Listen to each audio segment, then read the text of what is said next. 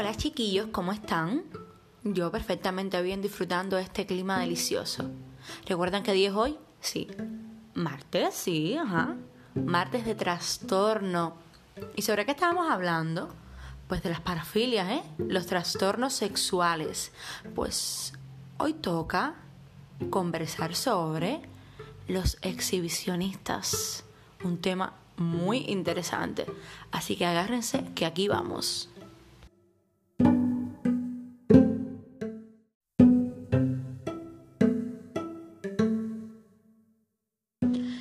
Exhibicionismo es uno de los trastornos parafílicos más comunes. Serían los llamados pajusos o los pajizos, como dicen en provincia. Sí, de esos que se esconden frente a la Facultad de Artes y Letras, por allá, por el Calixto García. Todos conocemos dos o tres zonas pobladas. Es un trastorno que se caracteriza por conseguir la excitación sexual a través de mostrar los genitales a un alguien que está desprevenido. Y también puede referirse a un deseo muy grande de ser observado por los demás durante la actividad sexual. Otra de las características es que la persona eh, ceda los impulsos sin el consentimiento de otra persona, además de eh, como hablamos en el episodio anterior, se experimenta malestar significativo o deterioro funcional debido a esos impulsos tan fuertes. El exhibicionista, que habitualmente es hombre, puede masturbarse mientras se expone o tiene fantasías sobre exponerse frente a otros. Él necesita sorprender, escandalizar, impresionar a alguien que no está enfocando su atención en él. Las estadísticas muestran que alrededor, alrededor del 30% de los agresores sexuales masculinos que son detenidos son exhibicionistas y tienen también la mayor tasa de reincidencia dentro de este grupo.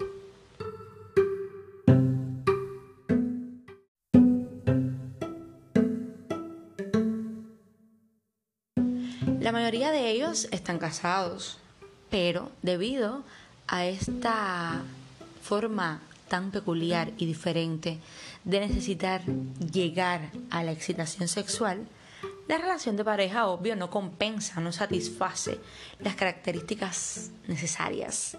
Todo esto puede causar alguna disfunción sexual. Sumado a esto, es importante también hablar sobre la comorbilidad, es decir, este trastorno puede estar asociado a otras patologías, dígase algún trastorno psicopático, algún trastorno de la personalidad, como puede ser el antisocial, o un trastorno de conducta. Algunos autores hablan sobre este tipo de exhibicionistas a quienes les gusta ser vistos por una audiencia consentidora, por encima de sorprender. Por eso son personas a las que se les hace fácil y que buscan hacer cosas como ser actores en películas pornográficas. Así que nunca sabremos sobre ¿Cuántos de esos muchachos que disfrutamos en las dichosas peliculitas pudieran parecer de estos trastornos? Y dándole esta vía de salida tan poco cuestionable y más aceptada, pues no son personas que tengan problemas por este tipo de deseos o que presenten algún tipo de trastorno psiquiátrico.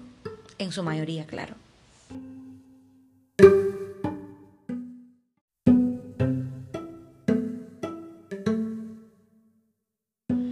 Gustaría escuchar sobre un caso de exhibicionismo real?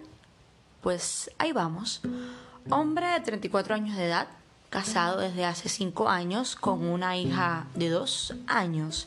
Refiere que desde la adolescencia tiene fantasías sexuales de tipo exhibicionistas. También refiere que siempre ha sido una persona nerviosa, con tendencia a perder el control y que en las situaciones en las que se ve superado huye, logrando calmarse cuando se exhibe y se masturba. Las relaciones con sus parejas anteriores, fatales. Las relaciones con su madre, conflictivas. Recuerda que a sus 8 años, un vecino de 15 le enseñó lo que sería la autoestimulación, obligándolo a hacerlo en su presencia. Y luego, a los 16 años de edad, comienza a exhibirse de manera habitual ante muchachas que están solas y a veces en pequeños grupos. Según su experiencia, ha tenido cortas relaciones de pareja, pues las mujeres le han hecho daño. Presenta complejo de inferioridad por ser tartamudo y también por no estar profesionalmente a la altura de su mujer. Refiere sentir rencor hacia el sexo femenino y dice que se exhibe para herirlas y hacerles daño. Con el tiempo ha incrementado el riesgo de ser reconocido. Apenas tiene cuidado cuando realiza este tipo de prácticas y refiere que desea que lo descubran y detengan ya, para que todo acabe bien rápido. Entonces, ¿cuáles son esos elementos típicos que vemos en este caso y que tienen que ver con este tipo de trastornos? Complejo de inferioridad, expresado directamente en sus relaciones con las mujeres, experiencias de corte sexual desde edades tempranas, la disfunción sexual en las relaciones de pareja, un gran malestar por la situación, la cual se evidencia, uno, cuando acude al doctor, dos, en su deseo de ser descubierto debido a que ya que no puede controlar sus impulsos por sí mismos, entonces por fuerza mayor se detendrían si autoridades se involucraran en el asunto.